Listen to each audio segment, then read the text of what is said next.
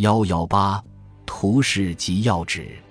许多研究者集中研究了参与记忆的心理过程，以及记忆如何能受到提取加工的影响。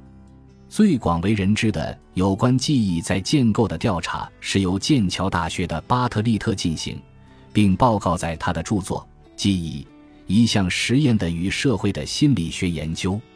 该书中，巴特利特描述了几项采用短故事、散文。图片和美国土著绘画写作为材料，用于研究有意义材料的记忆的实验。实验流程很简单，呈现给参与者一则小故事或其他材料，参与者阅读后，经过一段时间，再对所记得的部分做自由回忆。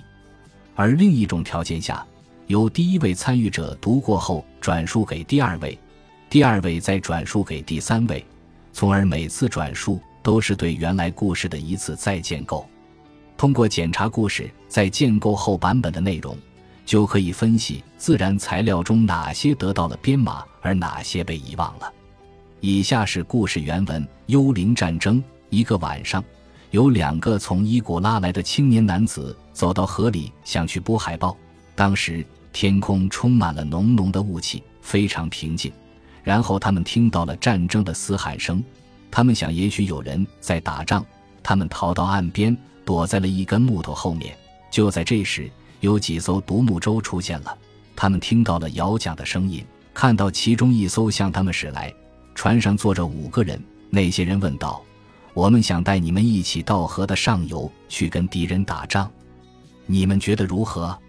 其中一个年轻人说：“我没有剑。”他们说：“剑就在船上。”这个年轻人说：“我不想跟你们去，我可能会被杀死。我的亲戚朋友都不知道我去那里。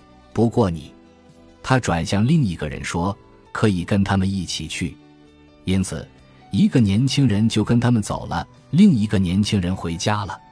当战士们沿河而上，到达卡拉马另一端的村庄，村庄的人涉水而来，开始战斗，许多人因此被杀死。就在此时，这个年轻人听到其中的一个战士说：“快，我们回家去。”那个印第安人被打死了。这时，年轻人想：“哦，他们都是幽灵。”他并没有感到任何不适，但他们却说他被射死了。于是，这些独木舟回到了伊古拉。这个年轻人上岸后回到家里，并且点起了炉火。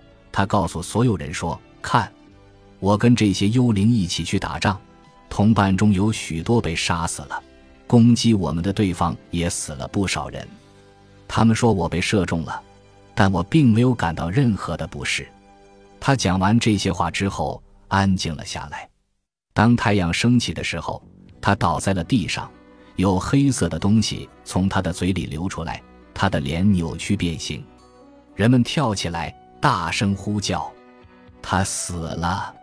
在延迟了一天或更长时间后，与原故事里采用的更不常规的形式相比，参与者重新将该故事塑造得更普通且更简短。此外，有相当多的省略和一些转换，例如熟悉的词被用来替换不熟悉的词。数天后，参与者再次被要求回忆该故事，故事第二次被塑造时进一步缩短了。例如，本身的名字被遗漏，以及我可能被杀死了的理由，在第一遍塑造时遗漏了，第二遍时又重新出现。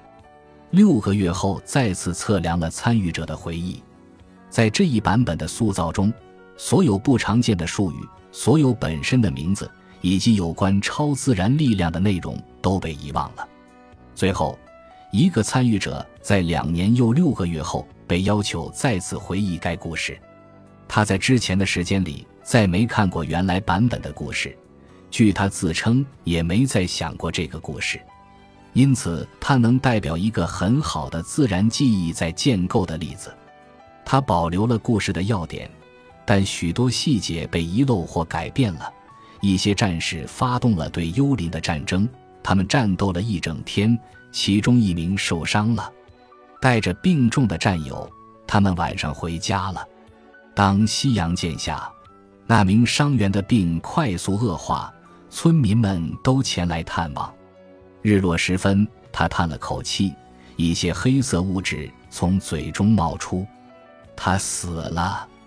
只有最粗略的故事雏形保留了下来，基本找不到对细节的精细描述，并且几个主题似乎只是和参与者认为应该会发生的，而非故事里实际发生的有关。例如，在文章中受伤的男子最终死去了，什么时候？日落时分。太自然了，这显然就是传统民俗故事的一部分主题原型。显然，它并非原始版本。